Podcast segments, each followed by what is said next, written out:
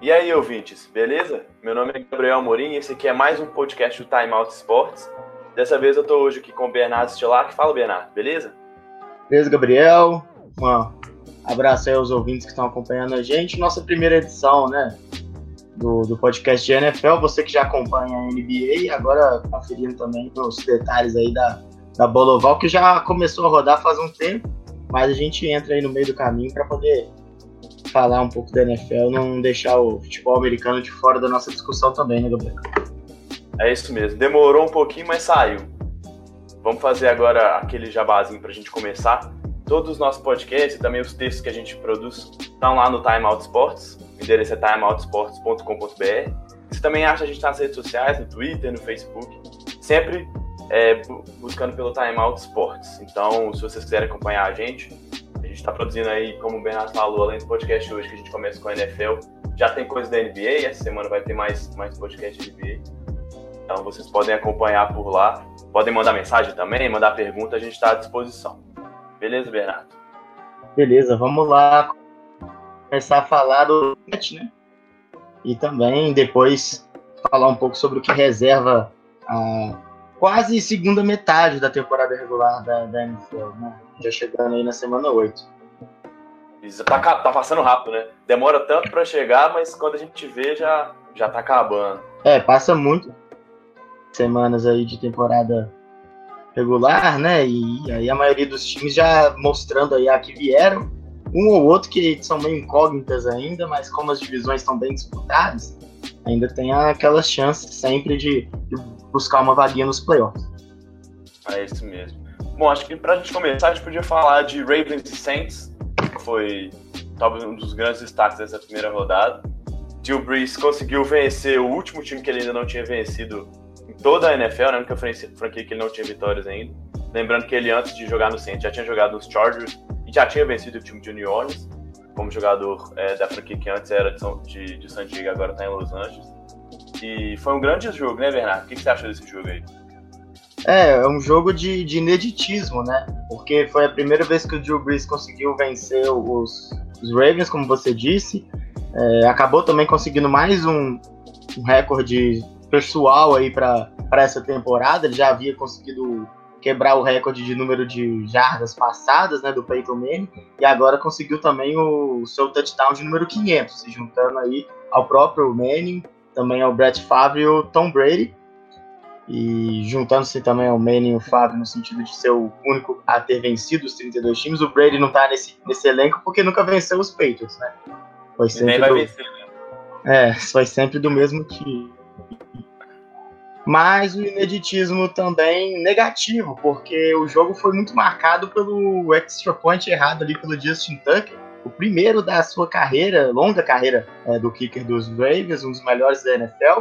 Ele antes disso já havia chutado 222 vezes e acertado todos, né, Gabriel? Então, é, até o ficou muito marcado ali o, a cara que ele fez quando a bola foi para fora de, de, desespero e espanto, né? E deve ter sido a cara de todos os torcedores que estavam assistindo o jogo, até dos, dos próprios Saints, porque ninguém esperava que aquele lance ali pudesse levar um desfecho diferente de uma prorrogação, faltando ali pouco mais de 30 segundos para o jogo acabar. O time do Baltimore conseguiu fazer o touchdown derradeiro para poder para poder fazer ali é, levar o jogo à prorrogação e acabou não conseguindo pelo erro. O Saints venceu por um ponto, sua quinta vitória consecutiva, né? Depois de ter perdido o primeiro jogo por é, pro Tampa Bay Buccaneers. O Baltimore se complica um pouco, porque está numa divisão difícil, com o Cincinnati Bengals dando alguns lampejos de brilhantismo, né? E os Steelers sempre sendo um time que, mesmo não sendo sólido, é, tem muito talento. Está na terceira colocação da AFC Norte. Mas o jogo bem interessante, né? Porque são, ah, o, apesar do Baltimore ser uma equipe conhecida pela boa defesa, as duas, as quatro, os quatro times ali em campo, né? As defesas e ataques de Ravens e Saints eles foram bastante. É, assim, a, o desempenho não destoou muito de uma divisão para outra, né? Porque é, até os ataques são parecidos, com os dois times fazendo uso de várias vezes de dois quarterbacks em campo, né, Gabriel? Sim, não, é, isso tem sido bem, bem interessante, assim, o Lamar Jackson e Tyson Hill têm sido armas bastante utilizadas pelo Sean Payton e pelo Tom Harbaugh. Não, John Harbaugh, perdão. É, e isso, isso gera um dinamismo bem legal, assim. E, e, o Joe Flacco esse ano tá jogando melhor do que jogou nas últimas temporadas, né? Acho que a adição do Lamar Jackson deu uma preocupada e fez a, acender um pouquinho o sinal amarelo pro Joe Flacco, né, Bernardo? Porque ele, assim, tem outras, tem armas novas, corpo de recebedor com Will Snead, John Brown e, e Michael Crabtree é claramente melhor do que o corpo do ano passado, mas ele, ele pra, pelo menos para mim, tá jogando de uma forma mais consistente. O que, que você acha? Ah, com certeza. E, e, a ameaça do Lamar Jackson ela ainda é um pouco diferente da, da do Rio no Saints, né? Igual, por exemplo, nesse jogo mesmo, o Rio não chegou a lançar a bola e o Jackson e mexe tem alguma atividade ali com o braço, né? Tentando encontrar um recebedor ou outro. E, e o Flaco é um cara, assim, que muitas das vezes os problemas que, que a torcida dos Ravens identificava era um pouco até de postura, né? Assim, um cara que às vezes não parecia estar tão interessado no jogo, recebeu um dos maiores contratos aí da história da NFL e, e era uma das grandes frustrações da liga, porque um cara que já teve um passado tão glorioso e assertivo, né? E com tanta qualidade no jogo, acabou decaindo ano após ano e esse ano parece ter voltado um pouco a forma que o fez, é, que o levou até o Super Bowl. Exatamente. Não, e, e, assim, outra coisa que, que é relevante é como a defesa do Saints melhorou das primeiras rodadas para cá, né? O ataque já estava produzindo, mas é, a defesa estava deixando a desejar. E a derrota que teve contra o Tampa Bay teve muito a ver com isso, né? Muitas jogadas dinâmicas na primeira semana, que, que ainda era o Ryan Fitzpatrick como, como quarterback, né? Mas a defesa do Saints não foi bem e tem progredido semana a semana. Acho que o time melhorou bastante nesse aspecto. E caras que foram muito importantes na temporada passada, tipo o Marshall Lerman ou Marcus Williams, estão para a segunda temporada, estão desenvolvendo um, um, jogo mais consistente, com, com marcações um pouco mais em zona do que individuais, então a equipe tá, se encontrou melhor assim. Acho que essa, se essa defesa do Saints mantiver essa, essa produção, a gente sabe que o ataque que tem Drew Brees vai produzir mais do que 20, 20 30 pontos por jogo. Então é um time que chega forte a partir dessa, desse crescimento da defesa. É, a, a, defesa tem ajudado. É, não participou do jogo contra os Ravens, né? Mas até o, o rookie que eles pegaram na primeira semana, até em detrimento do próprio Lamar Jackson, o Marcus Davenport, né? Ele nas últimas semanas, né? Ele até conseguiu um desempenho interessante e é uma ajuda muito importante ali para os press rushes do Saints, né? e acaba ajudando também a secundária, que é bastante jovem, a se encontrar melhor. É, essa primeira semana mesmo contra o Tampa Bay foi um jogo muito louco, porque o time do Tampa Bay é, surpreendeu a todos naquelas primeiras quatro semanas ali. E, e, o ataque, ele vai aos poucos também ganhando uma forma mais parecida, porque esse é só o, o segundo jogo do Mark Ingram, né? Ele ficou Sim. suspenso aí nas quatro primeiras partidas, o Saints já teve a semana de bye, e aos poucos é, o Sean Payton vai conseguindo equilibrar melhor as carregadas entre ele e o Alvin Kamara.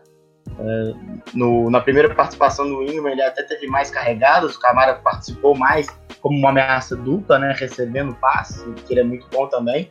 Nesse último jogo, o Kamara até teve mais corridas carregadas que o Ingram.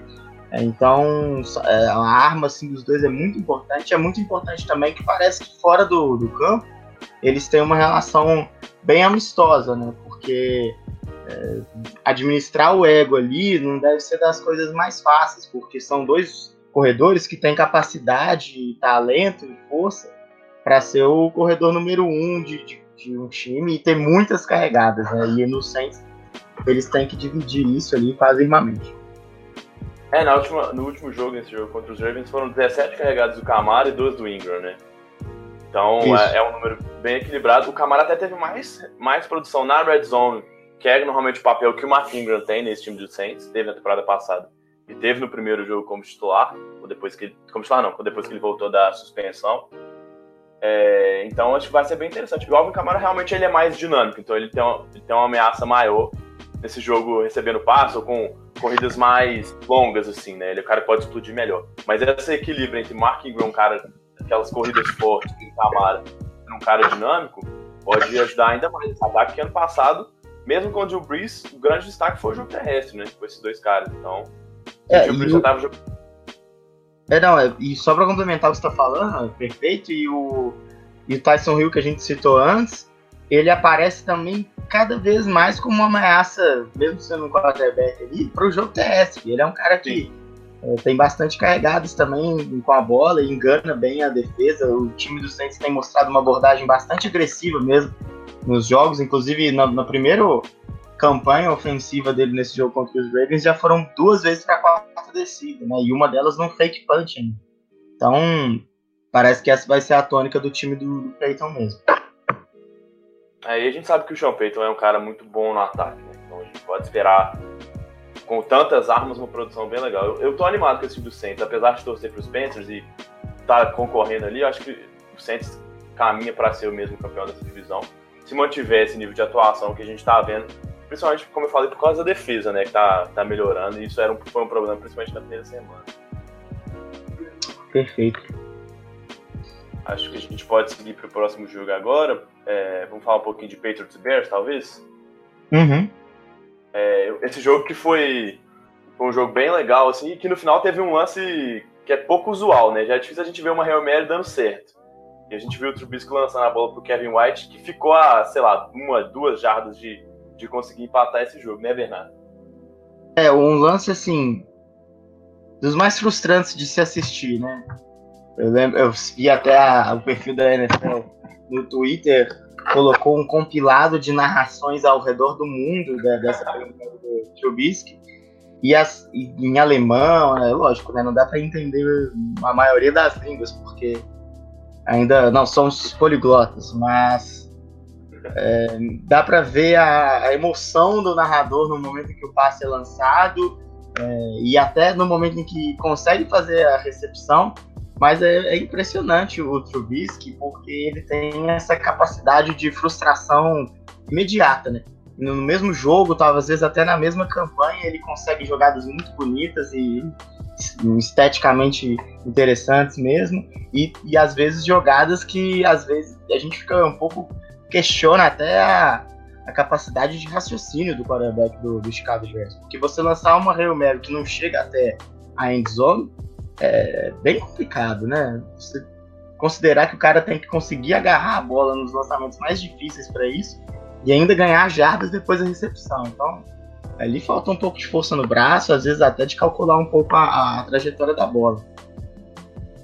É, acho, acho que os torcedores do Chicago Bears devem sofrer todo, toda vez que eles veem o Mahomes que foi draftado na, na posição 10, 12, não sei. Depois do Trubisky, subiram para draftar o Trubisky Uhum. assim, ele tá muito longe do nível do Mahomes, por exemplo. Claro que o Mahomes é um fenômeno, né? Mas ele tem muitos momentos em que ele, ele mostra muita, muitas falhas ainda, né?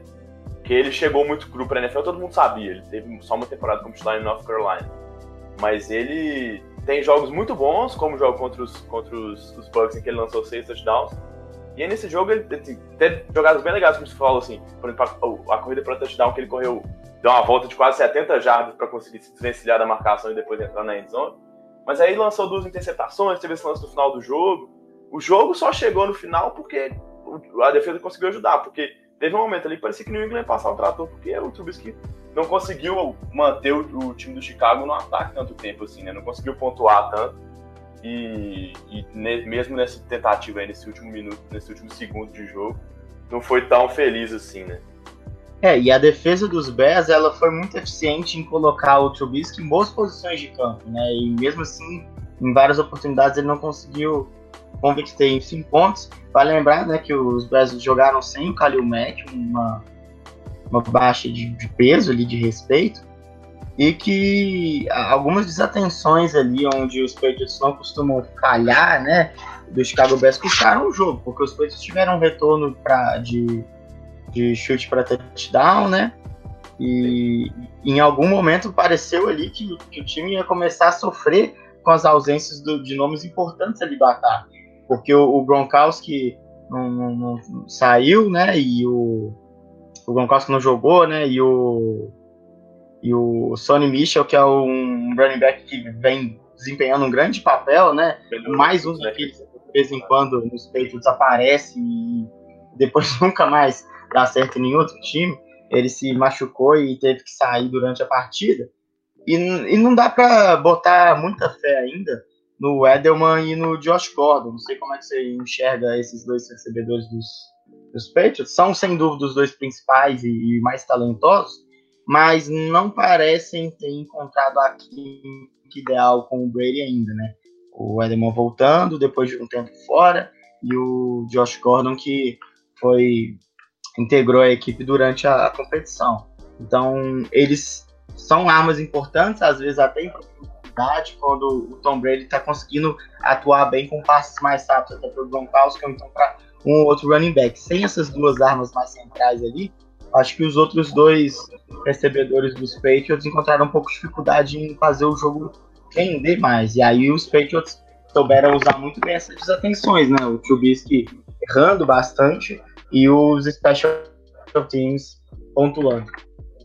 É, acho que o, o time de especialistas é fundamental para essa vitória dos Patriots. Né? A gente sabe tanto que o Belichick ama trabalhar os times de especialistas. E o jogo, antes do, do, do touchdown do Cordero Patterson, né, do retorno de, de chute, é, tava 17 a 7 o jogo para Chicago. New England teve uma boa campanha inicial, mas depois Chicago tomou conta do jogo, conseguiu pontuar, pontuar três vezes. E, e parecia que estava no, né, no momento mais positivo que o time de New England. Mas depois desse touchdown, depois o, o, punch bloqueado que virou o touchdown do Kyle Van Noy, é, New England conseguiu tomar conta do jogo mesmo. Eu acho que o que você falou dos recebedores, eu acho que o Edelman traz uma, uma, uma ameaça que tava. Que, que, que, que New England, principalmente o ele estava sentindo falta desse cara que é mais confiável pelo meio. Ainda a gente não vê o melhor Edelman ainda. É, ele ficou quase dois anos sem jogar, né? Depois, ficou um ano sem jogar e mais quatro jogos nessa primeira temporada. Então a gente viu que ele tá realmente um pouquinho fora de forma. Mas eu acho que ele, acho que ele tá dentro do, do possível, ele tá bem, assim. A gente não viu o Bray jogando no topo dele ainda. Com, esse, com esses recebedores. Mas acho que o Edelman ajuda. E o Josh Gordon é, é, é a ameaça em profundidade que, que, ele, que o Bray não tem há anos, né? E o Josh Gordon também não tava. Ele perdeu parte do practice squad com, com os Browns, então ainda tá se encaixando, é um playbook novo, todo um esquema novo, novas, novas jogadas, novas rotas. Mas eu acho que esse time, se continuar conseguindo produzir no ataque, se a defesa melhorar, como tem melhorado a cada semana, que é uma coisa perceptível, assim, tomou 31 pontos hoje, beleza, mas é, no, no, no, domingo, mas acho que foi bem, assim. Acho que teve alguns momentos só que não foi tão bem. Tomou 40 pontos contra os Chiefs, mas assim, o time dos Chiefs tem um ataque espetacular. Então acho que não é muito parâmetro. Mas no olho, no teste do olho, você vê como essa defesa está mais consistente, pelo menos. E acho que se a gente falou no caso do Saints, essa melhora no, na defesa é fundamental para o sucesso de New England, porque os ataques não sabem que podem produzir, né? Quando você tem Tom Brady, quando você tem Drew Brees, já espera que o time possa pontuar. Então a defesa pode ser esse ponto entre entre ser vitorioso, chegar muito longe e às vezes até decepcionar. É, eu, eu, concordo que a defesa tem melhorado, até é perceptível, né? Porque é interessante como a defesa dos Patriots, né, com o Bill Belichick, consegue moldar a, o estilo de jogo, né? Ele varia muito de acordo com o ataque do, do time é, adversário. Só que ainda assim é, são três jogos e 95 pontos cedidos para os Colts, para os Chiefs e agora para o Chicago Bears. Mesmo tendo vencido as três, é, eu acho que a, o grande foco do time nos treinamentos aí para a próxima semana vai ser realmente conseguir reforçar essa defesa, já que na próxima na próxima rodada eles enfrentam ninguém menos que o Aaron Rodgers, né? É um ataque muito muito pouco né, consistente do Green Bay, mas é o Aaron Rodgers, né, Gabriel? É, nunca dá pra duvidar de um cara desse, né? Se, se, o que a gente falou, o que a gente falou de Breeze e, e Brady, serve pro Aaron Rodgers também, né? São caras é, acima da média que, mesmo com, com times não com, com corpos de recebedores não tão confiáveis, conseguem muitas vezes produzir, né? E tem um agravante aí, que é o fato de que o time dos Packers ele não jogou nessa semana, então o Rodgers vai descansado e isso é muito importante porque ele teve aquela lesão logo na primeira semana contra os Bears e isso parecia ter incomodado em todos os jogos até aqui. Às vezes com uma semana aí de descanso consiga finalmente jogar 100% saudável. É, e parece que o Jerônimo Alisson, que nem é tão famoso assim, mas que estava tendo uma produção importante até depois da saída do, é, do George Nelson no, nessa, nessa off-season, volta de lesão, porque ele tava tendo que usar os garotos, né? O, o Valdez Kentley e o Economusson Brown, que são calouros, ainda não são caras tão consistentes. Então a volta de Jeremy Allison, mesmo que não seja um grande recebedor, mas ele é uma ameaça boa ali, até em profundidade. Muita gente aposta até que ele deva tomar muito muito espaço nessas recepções, até do Randall Cobb, que tirando o primeiro jogo, não foi bem nessa temporada, né? No primeiro jogo ele teve aquele touchdown incrível contra os Bears, mas depois apareceu pouco também. Teve problemas com lesões e tal, então Jordan Alisson voltando, esse ataque de Green Bay pode produzir mais ainda. Perfeito. Beleza, é, é, acho que fechamos por esse desse, desse jogo aí, Bernardo. Podemos passar agora para um jogo, um outro jogo que foi bem equilibrado, foi decidido no finalzinho, que foi Panthers e Eagles, né? O que, que você acha desse jogo aí? É, apesar do placar e, e, realmente da, da ideia de que o jogo foi equilibrado, é muito interessante ver como que ele se desenvolveu até os, os, os Panthers conseguirem esse, esse resultado, né? Foi a maior virada da história da franquia e sem dúvida uma das mais impressionantes da, da NFL, porque o jogo estava 17 a 0 até o último quarto. Exatamente. E é daquele, daqueles jogos que se você está assistindo e tem outra coisa para ver, até outro jogo da NFL mesmo, você simplesmente deixa de lado esse último quarto e, e pô, já venceu, né, o time do, do, dos Eagles, o atual campeão do Super Bowl, não vai dar esse mole. Mas o, o, o mérito apesar de, de, realmente ter sido um vacilo do, do Philadelphia Eagles, o mérito do, dos Panthers é, é, enorme no jogo, e principalmente do Ken Newton, porque demonstrou uma energia ali, né? Principalmente no sentido de não se abater com um placar totalmente desfavorável nos últimos minutos, mas demonstrando que é um cara que não se incomoda com a incumbência de colocar o ataque do time nas costas. Né? Ele foi novamente uma ameaça dupla, tanto pelo ar quanto pelo chão. E isso foi muito importante, principalmente no momento da virada, né? E aí a gente olha o, os stats do jogo e, e vê um, um, vê alguns números que certamente incomodam os torcedores dos Panthers. Depois você, como torcedor, vai ter até mais lugar de fala para falar do que eu. Mas que é aquele número do Cam Newton muito bom nas jardas aéreas e liderando o time em jardas terrestres. Não é a situação ideal, por mais que o Cam Newton seja muito bom correndo para ela também.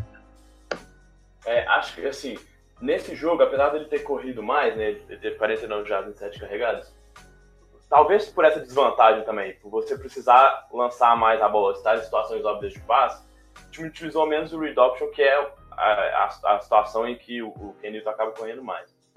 É, mas isso, isso, é muito preocupante, porque você precisa estabelecer o jogo corrido. O Christian McCaffrey está tendo uma boa temporada, mas acho que tem isso também, assim, como, você ficou, como o time ficou atrás muito rápido no placar, e por, né, por três postos de bola, acabou abrindo mão, principalmente no último quarto, ele, ele não, basicamente não tentou é, corridas, assim, né, jogadas é, preparadas para a corrida do McCaffrey.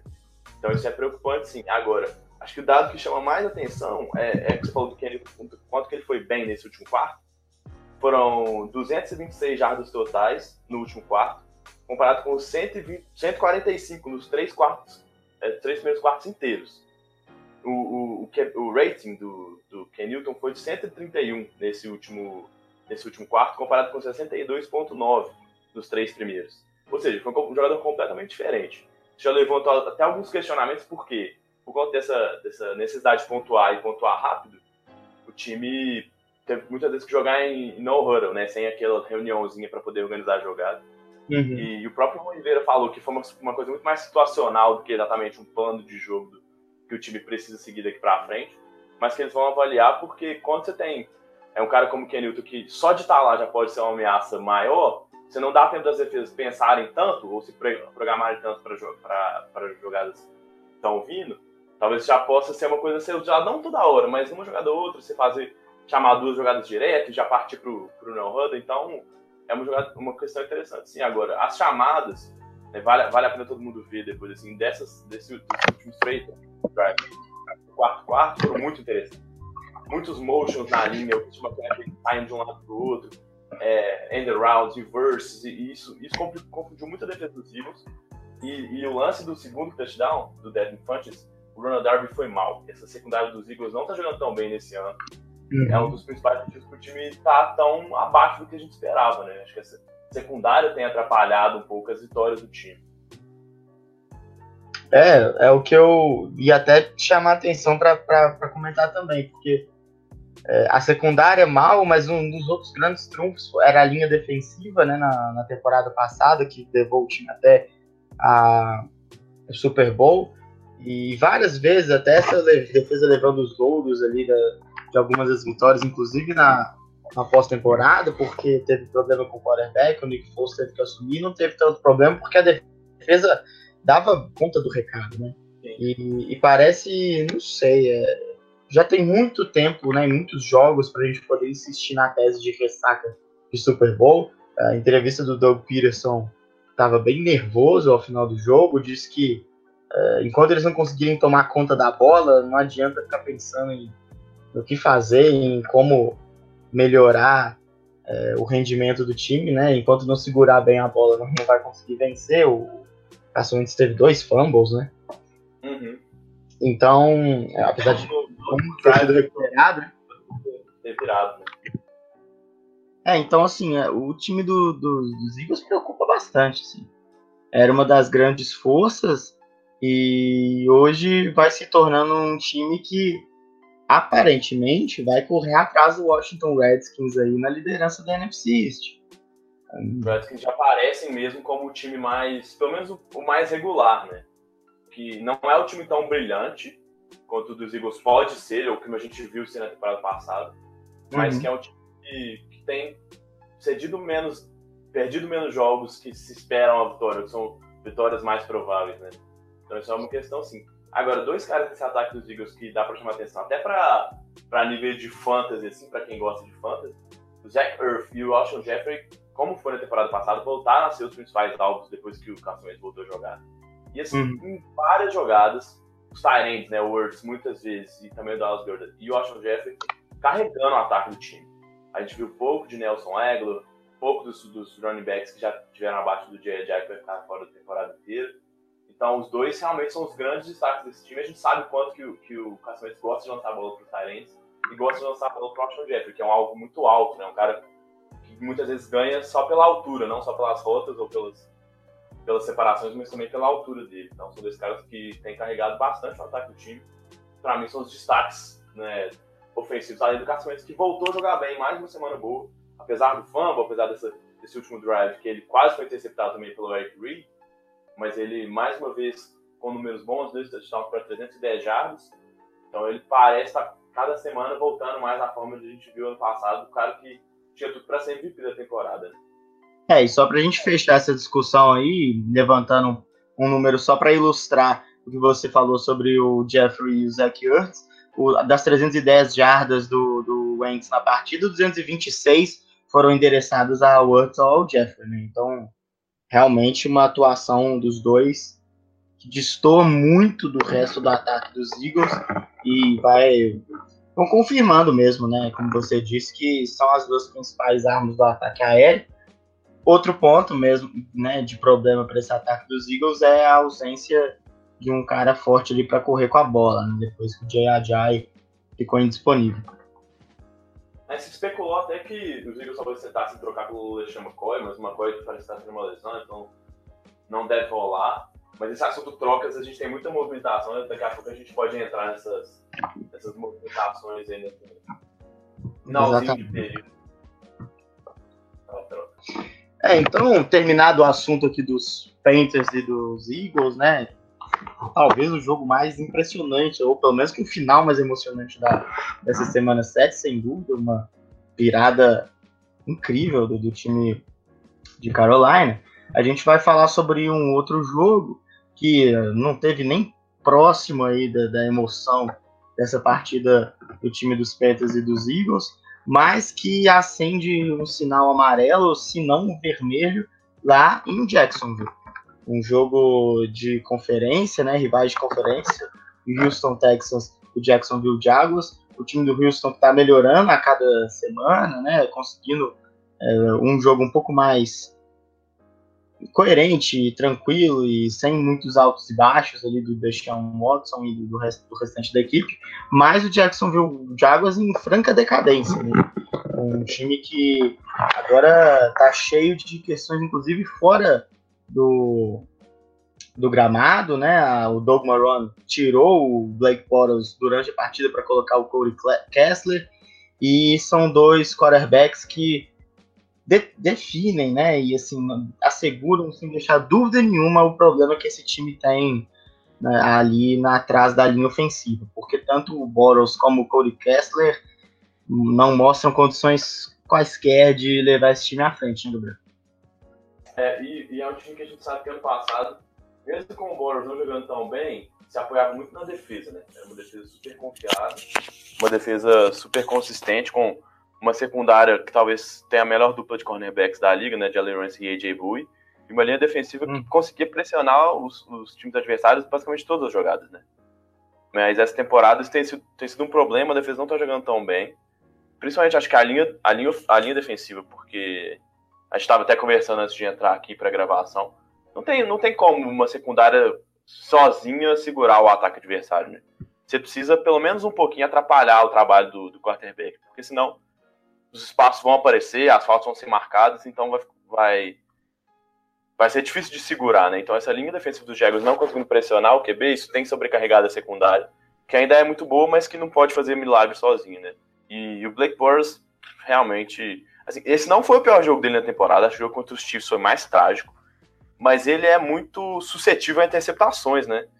Ele é, é um dos caras que mais tem turnovers em toda, em toda a, liga desde que ele entrou na NFL. Então é, é difícil, você não consegue vencer jogos interceptando, né, perdendo tantas postas assim. Teve no terceiro quarto, que foi a jogada que, que levou o Doug Runner a sacar o, o de campo, que ele conseguiu se livrar, estava sofrendo muita pressão, que foi uma, uma das uma das narrativas desse jogo. Como a defesa do, dos Texans conseguiu pressionar bem, a Jackson tem uma linha ofensiva até que boa no papel, mas que não está trabalhando tão bem também. Ele conseguiu fugir, estava chegando no first down, mais um fumble, o segundo da partida, que resultou em um touchdown que abriu 20 a 0. E a partir daí o jogo acabou, né? Quando você toma 20 a 0 já no terceiro quarto, fica muito complicado de voltar. É, apesar disso, o Doug Brown já falou que o Blake Bortles vai ser titular na próxima semana, né? É, o que torna ainda mais questionável essa decisão dele de colocá-lo no banco durante o jogo, né? Cria um, um burburinho, a gente ainda vai falar sobre a questão das trocas, né? É, o, tá chegando o prazo final para pra, as trocas na NFL e vai saber o que, que o Jacksonville pode fazer. Mas, de fato, o desempenho ruim da defesa, ele deixa menos é, importante essa questão de arrumar um quarterback rápido, né? Porque se a defesa estivesse voando e realmente a âncora do time fosse apenas o Blake Bortles, era muito urgente que eles conseguissem um quarterback a qualquer custo. Mas não é o caso. Como você disse mesmo, uma queda de nível assustadora. É, tem uns números aqui comparando os sete primeiros jogos da temporada passada com os dessa temporada. E aí eles fazem um diferencial, né? Ah, por exemplo, diferencial de sexo que o time conseguiu é, fazer ao time adversário e que o time sofreu. Na temporada passada, era um incrível número de 22 sacks positivos, ou seja, a defesa do Jacksonville conseguiu é, ter mais sacks no quarterback adversário em relação aos quarterbacks, aos sacks que o Blake Bortles tinha sofrido. E desse ano é de menos 3, ou seja, uma diferença de 25 sacks no primeiro jogo de um ano e outro. E aí entra outra questão também importante, que a gente ainda não tratou, mas que eu acho que é crucial, o fato do diferencial de turnovers, porque em 2017 era um, um diferencial positivo de 8. Ou seja, por mais que o Blake Bortles forçasse sempre ali com fumbles e interceptações, o time conseguia fazer a balança ficar favorável. E esse ano ele é de menos 12. E um dos grandes fatores para que essa balança ficasse favorável no passado era o grande desempenho do jogo terrestre, principalmente com o Fournette, que parece que não vai voltar para essa temporada, né? Então, é, o ataque do Jacksonville Jaguars, que era muito centrado na figura dele, agora vai ficar mais dependente dos quarterbacks, e aí a, realmente a dupla Kessler-Bottles não inspira muita confiança. A gente, a gente sabe o quão focado no ataque terrestre esse time foi, e não só né, draftando o Fournette na quarta posição, mas também montando um time que tem uma linha ofensiva preparada para isso, né? Andrew Norwell, que saiu dos Panthers na última temporada, foi muito bem. E esse ano foi para o Jacksonville. Tem um dos maiores salários entre, entre os guards da liga, mas, é, como eu falei, tem tido uma queda de rendimento muito grande dessa linha, é, cedendo muito sexo para os adversários. Por isso também se encontra muitas vezes em situações de terceira descida longa, situações óbvias de passe. Então, esse time tem tido problemas para manter um ritmo no ataque, porque o jogo terrestre não está funcionando tanto, né? Mas falando em jogo terrestre, teve uma troca nessa última semana para tentar minimizar ou tentar até resolver esse problema de, de, do jogo corrido do time do Jackson, viu, né, Bernardo? É, o, o trocou, né, com, com o Cleveland Browns, o, é, o Carlos Hyde, uma troca até surpreendente, né, porque ele vinha fazendo, sendo uma peça importante no ataque dos Browns que finalmente parece que agora vem funcionando, né, com o Baker Mayfield. Então, foi até surpreendente, mas mostra aí que o time do Jackson, Jacksonville não pode de jeito nenhum se afastar dessa, desse formato, como você disse, que foi montado para o time do ataque terrestre, né? Independente de ter o Fournette ou não, que lógico é muito mais é, talentoso né, do que o Hyde, ou pelo menos mostrou isso na sua permanência aí na liga, mas como tem um, um jogo, né, uma engenharia montada para que o ataque terrestre funcione, é, justifica os esforços dos Jaguars para poder continuar tendo armas importantes nesse lado da bola. É, até porque, pelo que você já tinha destacado, assim, você não pode contar que o Blake Bortles vai resolver o jogo passando. A gente viu ele jogando muito bem, por exemplo, contra o New England, sem o Fournette, mas talvez tenha sido o único jogo da temporada em que ele foi realmente bem, corre, é, sem um, um, o seu corredor principal, né? Sem o cara para carregar essas, essas correntes do time. Então, a adição do Carlos Hyde é muito interessante. Ele, ele foi, um, nas primeiras semanas, dos principais corredores da liga aí. Tá na posição 14 entre os totais de jardas terrestres. Também porque não jogou essa semana, né? Ficou de fora aí por conta dessa troca. Então, ele não é um cara, igual você falou, não é um cara do nível do Fournette, mas eu acho que é um cara que pode ajudar. Os dois, o, o TJ Eldon tava tendo problemas, eles chegaram até a contratar o Jamal Charles, que já passou por Kansas City Denver Broncos na última temporada para tentar minimizar esse problema, mas o último jogo, como a gente viu, não deu nada certo. O time não conseguiu correr com a bola. TJ Eldon teve mais jardas recebidas do que jardas aéreas. Então, talvez o, o Hyde possa tornar esse ataque um pouquinho menos dependente dos, do, do Blake Bortles e do jogo aéreo. Né? Para fechar, então, esse jogo, né, vamos falar um pouco sobre o time do Samson. Teve uma lesão muito grave na temporada passada, no momento em que ele vinha muito bem levantando, todo mundo né, com, com um desempenho incrível. E tá voltando a jogar bem agora. Ainda não tá naquele nível, né? Principalmente daquele jogo que ele teve contra o Seattle Seahawks, foi um dos grandes jogos da temporada regular passada, mas já dá alguma esperança para o torcedor dos Texans, né? Que é um time que reúne bastante talento. Mesmo no ataque, com bons recebedores, como é o Fuller, né? Que tá aí um, um recebedor bastante jovem, o veterano Hopkins, mas principalmente com uma defesa que tem já Devin Clown e J.J. Watt aí prontos para liderarem a, a, NFL em, como uma dupla de sex né, e de proteção ali à defesa do time de Houston. É, é, a, gente, a gente viu como nas primeiras semanas um dos, o, talvez o principal problema desse time dos Texans para o jogo funcionar era a linha ofensiva, que é uma das mais fracas, ou começou a temporada como uma, uma das mais fracas da liga. Então, ainda não conseguiu resolver esse problema. É uma questão também de, de né, talento. Acho que esse time não tem tanto talento para ser uma linha ofensiva da top 10 da liga, mas conseguiu proteger um pouquinho melhor o Deshaun Watson de um nível que ele conseguisse, pelo menos, ter algumas, algumas jogadas boas, né? A gente viu muito mais é, vezes a defesa dos Texans chegando até o Blake Bortles ou forçando ele a sair do pocket do que necessariamente o contrário, que era o que você deveria esperar uma defesa do Jackson viu contra essa linha ofensiva fraca. Várias terceiras descidas longas para mais de 10, é que o Deshaun Watson teve muito tempo para lançar essa bola. E então isso é importante para porque senão se você não tiver proteção, não tem como o quarterback lançar, né? Sem, sem, sem sossego no pocket ali, toda hora sendo sacado, sendo apressado, tomando pancada, não tem como desenvolver o jogo. Agora, outro, outra questão que eu gostei muito do jogo do Lamar, do Lamar Miller, perdão, nesse último jogo, né? Correu bem com a bola, foram 22 carregados e 100 jardas, uma média boa de 4 jardas e meio por tentativa, além de ter conseguido o touchdown. Não teve aquelas corridas explosivas como a gente já se acostumou a ver o Lamar Miller tendo, mas várias corridas para 5, 6 jardas que prepararam segundas e terceiras descidas mais viáveis, né?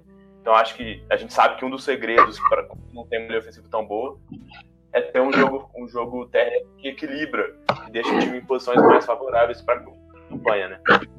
É, e quando se tem um, um, running back dessa característica, né, que é mais consistente do que de fato uh, explosivo, é muito importante o volume de carregadas. E aí o número de 22 carregados por Lamar Miller mostram que o Houston realmente conseguiu determinar o ritmo do jogo contra o Jackson. É, a gente viu, até pela vantagem do placar, o quanto o time se dedicou mesmo à corrida, e eu acho que isso é importante. A gente sabe que o Deshaun Watson é muito bom, a gente sabe que o DeAndre Hopkins é sensacional, ele teve uma recepção maravilhosa contra o Jalen Ramsey numa mão, com uma mão só, no comecinho do jogo.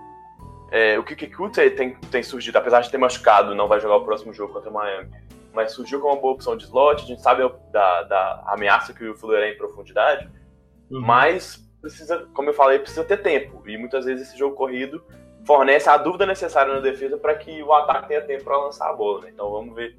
Eu gosto da, do, do, de como o Texas tem melhorado. São quatro vitórias seguidas, depois de perder os três primeiros jogos. Assumiu a liderança da divisão, que é uma divisão que parecia que Jacksonville ia despontar, mas não, não aconteceu.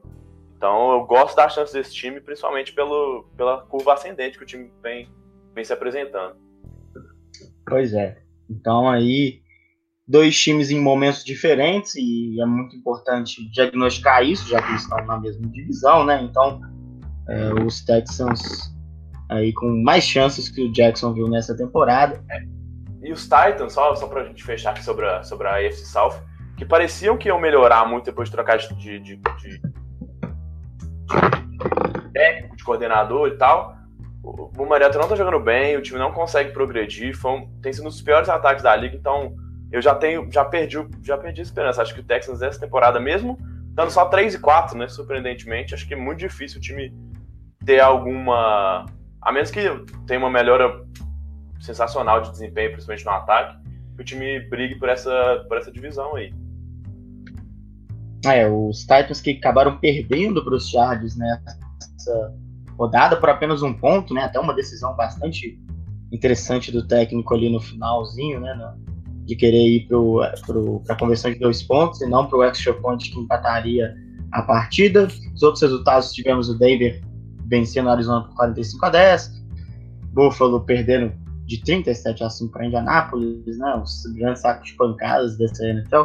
Detroit vencendo Miami por, 2 a, por 32 a 21 Minnesota Vikings batendo os Jets por 37 a 17. Cleveland perdeu para Tampa Bay 26 a 23. Mais uma prorrogação. Dallas, mais uma prorrogação. Dallas perdendo para Washington né, por 20 a 17. E ontem, né, pra, a gente estar tá gravando na terça-feira, os Giants perderam por 23 a 20 do Atlanta Falcons. Faltaram dois jogos aí que a gente vai falar é, dos dois ali de uma forma um pouco mais rápida, até para fechar essa análise da semana 7 que foram os jogos do Los Angeles Rams e do Kansas City Chiefs. Ambos venceram seus jogos com uma vantagem muito tranquila. Os Chiefs bateram Cincinnati Bengals por 45 a 10, enquanto os Rams bateram San Francisco 49ers por 39 a 10. São vitórias bastante expressivas né, das duas equipes, que são as duas principais forças né, de, de cada divisão. Os Rams pelo lado da NFC, de cada conferência, né, os Rams pelo lado da NFC e os Chiefs pelo lado da AFC, dois ataques muito potentes, há uma disparidade de defesa, né, Gabriel? Mas como que você vê aí a, essas que são hoje as duas grandes sensações? É, acho que você, é que você falou, são as duas equipes que têm animado mais, né, nessa, na, em cada conferência. Os Rams é, são, tem, talvez sejam mais equilibrados, apesar de a defesa contra o jogo terrestre ter demorado um pouquinho em placar, o, o né, nesse último jogo contra os 49ers foi bem, o Aaron Donald foi muito bem, conseguiu quatro sacks ali. Ele na, na Damaconsul Sul tem potencial para ser realmente uma, uma dupla de defensive tackles das melhores assim da liga. Então, se eles se encaixarem como eles conseguiram encaixar no jogo com os 49ers, pode ser um problema ainda maior para quem enfrenta os Rams. Mas o ataque dos Chiefs é, é espetacular, né? O Andy Reid é um treinador muito, muito bom. Dos mais criativos que a gente já viu aí. E o Patrick Mahomes é, não parece mesmo ser um, um segundanista que acabou de, de fazer o seu oitavo jogo na carreira, né, como titular. Ele hum. joga com uma confiança e tem um, né, é tão preciso, tem um braço tão forte, tem tantas ferramentas para resolver, às vezes não só passando, mas também correndo com a bola que, que impressiona mesmo, assim. Ele é um cara que há muito tempo a gente não via um cara chegando na liga com um desempenho tão impressionante, né, não, Bernardo? É, e que evidencia a, o dinamismo do, do Andy Reid mesmo, como você falou, né? Que é um cara que ficou tanto tempo montando um ataque pro Alex Smith, que é quase a antítese do, do Patrick Mahomes, né? É, e agora conseguindo montar um ataque com quarterback de características bem diferentes. O Alex Smith muito mais preocupado em a segurança, né, em, em, não ter turnovers, e o Mahomes que não hesita em lançar bolas longas e janelas muito pequenas. Então é, é realmente muito interessante. E aí um outro ponto de diferença entre as duas equipes que eu acho que talvez possa pesar, não agora, mas mais para o final, é o fato da perspectiva de longo prazo das duas equipes. O Kansas City Chiefs ele tem um time jovem ali, porque o Patrick Mahomes está no seu segundo ano, assim como o Kareem Hunt, o, a principal, o Travis Kelce já é mais veterano, mas dos wide receivers ali, o Tyreek Hill também é um cara que, que, que ainda está no auge ali da idade, né? Então é um time de jogadores jovens e que vai ter o seu quarterback mais um tempo aí no, no contrato de calor. E é uma situação diferente da dos Rams, né? Que estão quase não tudo ou nada nessa temporada, porque tem nomes muito pesados ali, vários deles com contratos curtos de um ano ou pouco mais. Então o próprio Sul, né, e o Marcos Pires na defesa, o Akip Talib, o Cooks, mesmo o wide receiver, né, o Brandon Cooks. É, e aí depois tem o Todd Gurley, tá, o Jared Goff, que é um cara que mais cedo ou mais tarde vai ter que assinar uma renovação de contrato, e aí não tem salário que quer que, que aguente, né? Então, é, talvez isso possa pesar um pouco é, no, no, final da temporada, né? O, o Chama, por mais genial que ele possa ser, ainda é um cara muito jovem, e essa pressão de ter que conquistar os resultados, porque não vai conseguir manter boa parte desse time para a próxima temporada, talvez interfira no rendimento dos Rams, uma coisa que não vai acontecer no Kansas City Chiefs. O que você acha? É, eu acho que a sua análise é perfeita, assim, nem tem muito para acrescentar, acho que é isso. O time tá no, no all-in, assim, né? Se tem essa temporada, é. talvez a próxima, mas a próxima já vai, alguns caras vão sair, é muito difícil que Nadama Consul, por exemplo, continue pelo, pelo preço que ele pode ter, né, no mercado, se ele, se ele for pro mercado de novo. E caras que, eu acho que o Todd Gurley já, já a renovação de contrato dele já começa a, a valer na próxima temporada. Então, assim, é o que você falou, nessa era do salary cap, não tem como você manter esse time dos Rams quando todo mundo estiver fora dos seus contratos de calor, estiver recebendo o salário proporcional à qualidade dele, né? Proporcional ao que eles, ao que eles jogam. Então, essa pressão realmente vai ser interessante de ver. Hoje é o, é o time é, mais favorito, podemos dizer assim, né? A gente sabe que o Chiefs está muito bem no ataque, mas ainda é o time que levanta muito pela defesa. Os Patriots, que talvez fosse o outro time da AFC que chamasse mais atenção, começou meio cambaleante, já melhorou bastante, como a gente já falou nesse programa hoje. Mas é, ainda não é tudo que a gente pode ver. E os Rams já começou, por enquanto, é, com tudo, por enquanto, o time invicto ainda na NFL. Então, essa pressão realmente vai ser interessante de ver como que o McVay vai lidar com isso. É o treinador, mais, é, treinador principal mais jovem da história da NFL, né? Apesar de ser muito, muito bom e já ter provado isso, isso pode vir sim a ser uma pressão, né? É, sem dúvida. Então, é, como os jogos dessas equipes não foram lá dos mais emocionantes, importantes, assim, para merecer uma análise, as equipes merecem, né? Então, por isso a gente não deixou elas de lado, né? É, e na semana 11 tem, tem um jogo que talvez prometa ser o melhor jogo da temporada, né? Que essas duas equipes vão se enfrentar, Chiefs e Rams, e se elas entregarem o que a gente espera, se a gente já teve um Patriots e Chiefs com, com 83 pontos totais no placar, né? Primeira vez que 43 a 40 aconteceu na história de toda a NFL, esse jogo promete muito, assim. É dos jogos em que vai estar to todo mundo ligado, querendo ver o que, que as duas equipes podem produzir. É, com certeza. Então, fechada aí a semana 7, né, Gabriel? E antes de falar sobre a semana 8, temos aí análises importantes a serem feitas em relação às trocas. O prazo está terminando e é justamente nesses dias que vão pipocando aí as, as principais trocas, né? As que podem de fato mudar um pouco o, o andamento da liga. E a gente teve três grandes trocas. Uma a gente já falou até um pouco, né? foi a chegada do Carlos Wright ao Jacksonville Jaguars. É, E acho que a gente já passou muito por isso, a gente pode falar um pouquinho. Não sei se você quer falar alguma coisa, mas. Não, eu acho Cooper. Foi pode... bem. Foi bem. Foi bem analisado já a questão do, do rádio. A gente pode pular para as outras duas principais que a gente teve até aqui. Lembrando que a gente está gravando aí aqui no fim de tarde da terça-feira, dia 23. Pode, pode ser que as coisas pipoquem, né? Como a, a o limite para transferência é no dia 30, né? 30 de outubro agora. Essa última semana aí, esses últimos sete dias, as trocas vão acontecendo mesmo, essas especulações acabam se concretizando, então a qualquer momento pode ter coisa nova. Então não fique bravo com a gente caso alguma troca saia nesse meio tempo aí, porque existem limites também. A gente também não consegue adivinhar o futuro ainda, né, Bernardo?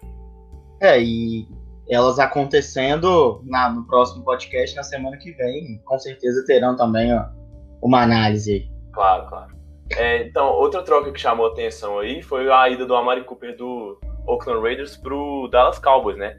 Por uma escolha de primeira rodada de 2019, né? Um valor até alto, muita gente questionando aí o Dallas ter oferecido uma, uma, uma escolha tão alta para um cara que não produziu tão bem na última temporada e meia, né? O que, que você acha, B? É, eu acho uh, realmente o desempenho do Amari Cooper ele é, é questionável mesmo, mas ele está relacionado a uma queda de desempenho que o Derek Carr teve na última temporada, é, até frustrante, né? Os, os Raiders trocaram aí de técnico, de comissão técnica, e aí realmente o desempenho do Amari Cooper fica difícil de analisá-lo sozinho. Ele, sem dúvida, é um excelente recebedor e é um cara que o time dos Cowboys precisava bastante. Os Cowboys ainda estão oscilando muito dentro da temporada, mas parecem agora ter encontrado alguma força né, para poder ter um pouco mais de estabilidade. O Jason Garrett é um treinador muito questionável, né? Parece ter descobrido ali só depois da quarta, quinta semana que era importante usar mais o Ezekiel Elliott. E a, e a, partir do momento em que ele começou a usar mais o seu a sua grande estrela do ataque, né, o corredor, o time voltou a jogar melhor, desafogou um pouco ali o Dak Prescott, que está sofrendo com a falta de recebedores de, de, de porte mais é, alto, né, de, de, alto nível, porque perdeu o Jason Whedon, é, o, o Des Bryant já não vinha jogando bem, mas sem dúvida era um cara que a defesa adversária ficava sempre de olho, abria espaço para os outros recebedores, como por exemplo o Cole Beasley, que passou a ser a, a principal arma, o principal alvo do, do, Prescott nessa temporada. Por melhor que, que seja o Beasley, eu não acho que ele tenha a, a capacidade de concentrar grande parte do, das ações ofensivas de um time, né? Então, eu acho que foi um preço alto a ser pago pela Mike Cooper, não é certeza de que ele vai conseguir corresponder tanto quanto o time do Dallas Cowboys precise, mas é, é uma faz sentido, né, a troca e ela se tudo der certo, ela vai ajudar muito o time do Dallas Cowboys. É, a gente sabe o tanto que o Dak Prescott ama lançar a bola pro Cole Beasley, mas como você falou, ele, até por tamanho mesmo, assim, ele é um cara que trabalha no slot, nessas rotas mais curtas, pelo meio do campo. Ele não é aquela ameaça em profundidade, como já foi um dia o Dez Bryant. Então a Mari Cooper chega exatamente para para suprir esse, esse buraco aí, que estava desde a da queda de rendimento depois da dispensa do Dez Bryant. É, e, a, e, e, agora está cada vez mais claro o modo tanque do, do Oakland Raiders, né? Trocou o Kalil Mack antes primeira, do, do, começo da temporada por duas escolhas de primeira rodada com o Chicago Bears. E o Kalil Mack está jogando muito bem no, nos, nos, Bears. É, e agora troca a Mari Cooper. Vai ter três escolhas de primeira rodada na, no próximo draft.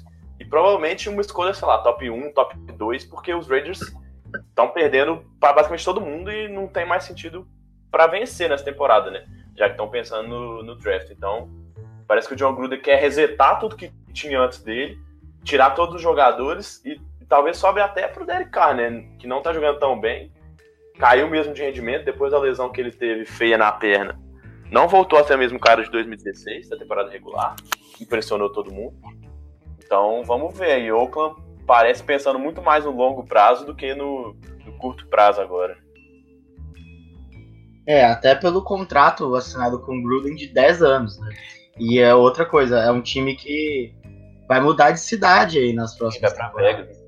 Então, parece mesmo que a organização toda do time assinou e, e deu o aval para o Gruden fazer essa reconstrução. É um Raiders com uma nova cara mesmo a partir da próxima temporada e em todos os aspectos possíveis, o que realmente até deixar o Derek Carr um pouco apreensivo. É, e a classe, né, destacando o draft do ano que vem, a classe é muito prolífica em jogadores de linha defensiva, né? Tem o Nick Bolsa, por exemplo, que é irmão do Joey Bolsa dos, dos Chargers, que até teve, acabou saindo de Ohio State tal por conta de uma lesão.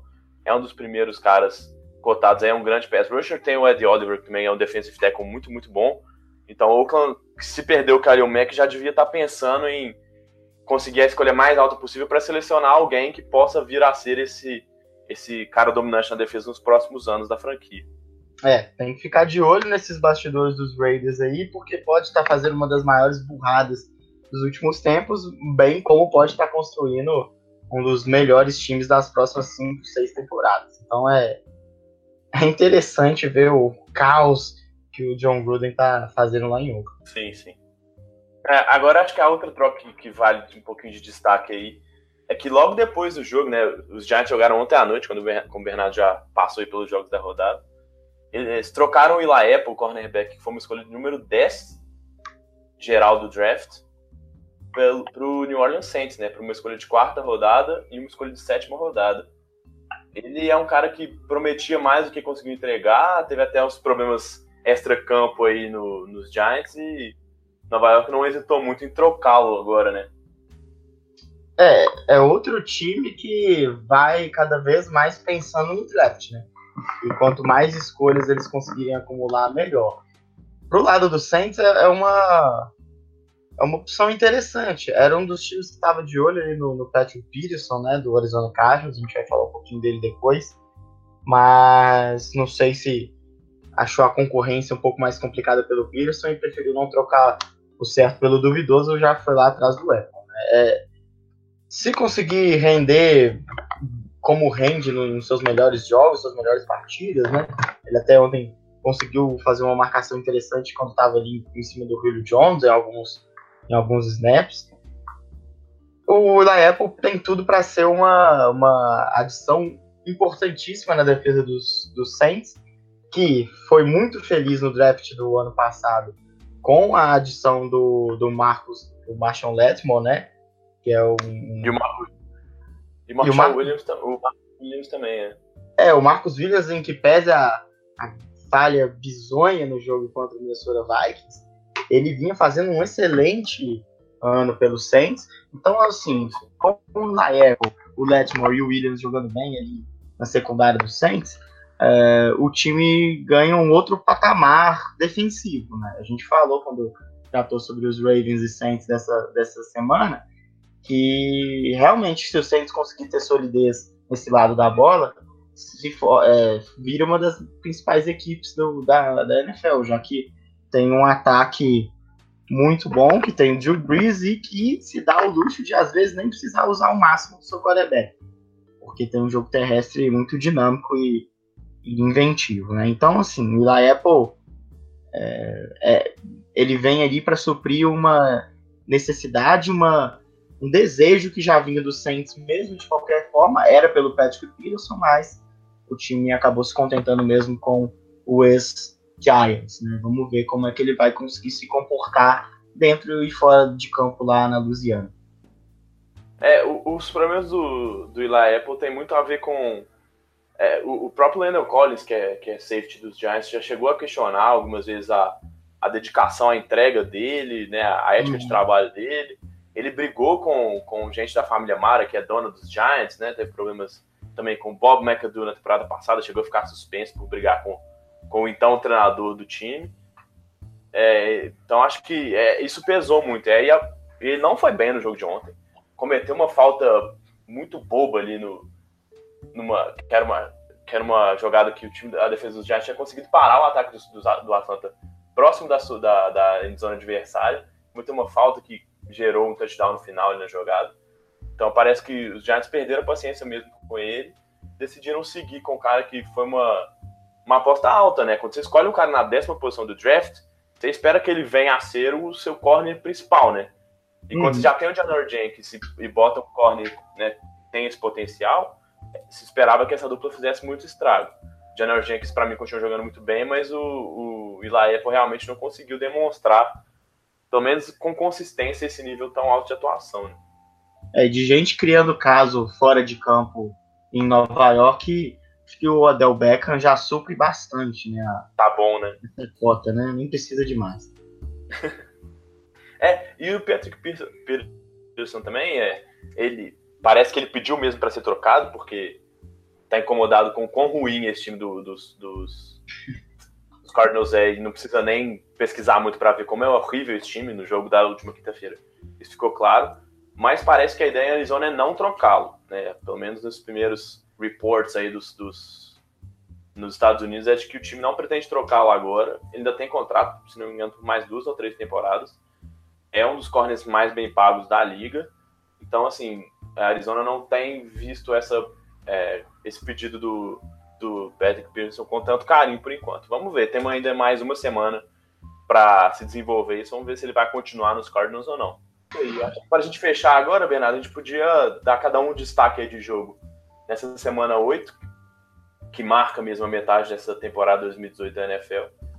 Acho que um, um jogo que chama muita atenção é esse jogo aí no meio da tarde de domingo entre Los Angeles Rams e Green Bay Packers, né? O Packers vindo de, de uma semana de bye e os Rams ainda o único time invicto com um dos melhores ataques, se não me engano, o segundo melhor ataque em jardas totais, uma defesa que foi bem contra os 49ers, massacrou o time da, de São Francisco, contra um Aaron Rodgers que tem a volta, como eu já tinha destacado, de Jerônimo Allison, é, o, o time ainda cambaleando muito, a gente sabe quanto que o Mike McCourty tem sido questionado, então é mais uma, uma partida bem interessante aí.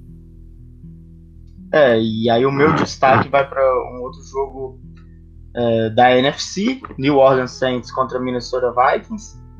É o primeiro encontro entre essas duas equipes, né? Depois do que aconteceu lá em, lá em Minnesota na pós-temporada passada, um dos grandes jogos assim, né, da, dos playoffs que acabou sendo decidido de novo. Coitado do Marcos Williams, vamos lembrar de novo do, seu bizarríssimo tackle errado ali no, no Stefan Diggs, que conseguiu fazer recepção e dar a vitória para o time dos Vikings. É um cenário um, um pouco diferente, né, para os dois lados. O, o, principal deles é lógico que é a chegada do Kirk Cousins ao time dos Vikings, né? O time que estava ali com com Casey Keenum numa temporada histórica para ele, né, no ano passado. O Cousins parece estar tá começando a melhorar um pouco mais, engrenando aí no, nas últimas partidas, né? É um quarterback talentoso, mas um pouco oscilante, né? Mas o Minnesota Vikings vem aí, tá liderando a NFC North, tá com um retrospecto de quatro vitórias, duas derrotas e um empate pouco pressionado por conta dessa divisão ser uma das mais disputadas. Tem o Green Bay Packers que tem o Aaron Rodgers, né? E tem o time dos Bears que tá um Mitchell Trubisky um pouco mais é, tranquilo e menos errático de ser uma ameaça real dentro da sua divisão. E até os Lions, né, que melhoraram muito, conseguiram um jogo bem legal na última rodada, conseguiram correr bem mais uma vez com a bola. Parece é, os Lions que estão tá dando... correndo com a bola, né, depois de muito tempo. Exatamente. Então parece que esse time vai ser mais um obrigado. É, tal, talvez não fosse. É, talvez apontasse a NFC South como a mais equilibrada antes da temporada começar. Mas com certeza essa NFC North está se desenhando aí para ser bem concorrida e os quatro times hoje têm condições reais mesmo de chegar, né? Dependendo de como prosseguir aí a temporada.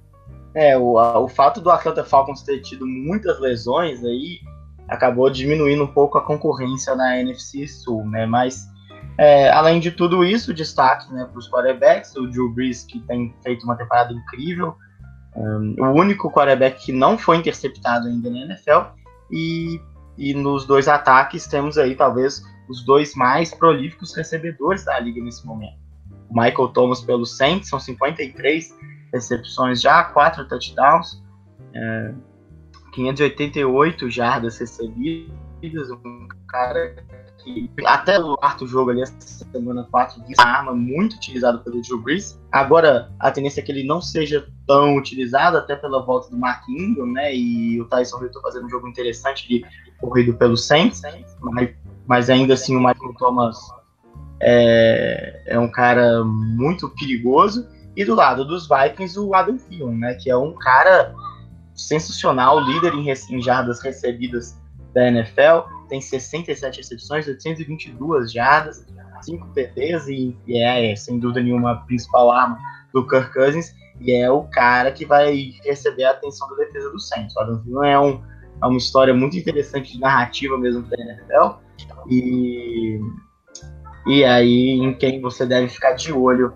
para esse jogo dessa semana 8. É, ele conseguiu realmente se mostrar o, o recebedor com a melhor química aí com, com o Kirk Cousins nesse comecinho, mesmo com o Stefan Diggs sendo um baita recebedor. Conseguiu realmente números incríveis nas primeiras sete rodadas, passando das 100 jadas, realmente é uma marca impressionante mesmo, Adam Thielen jogando muito, muito bem. Beleza, então galera, acho que é isso aí. É, esse podcast dessa semana fica por aqui, então acompanha a gente lá no Time Out Sports, semana que vem tem mais. Falou, Bernardo, falou, ouvintes.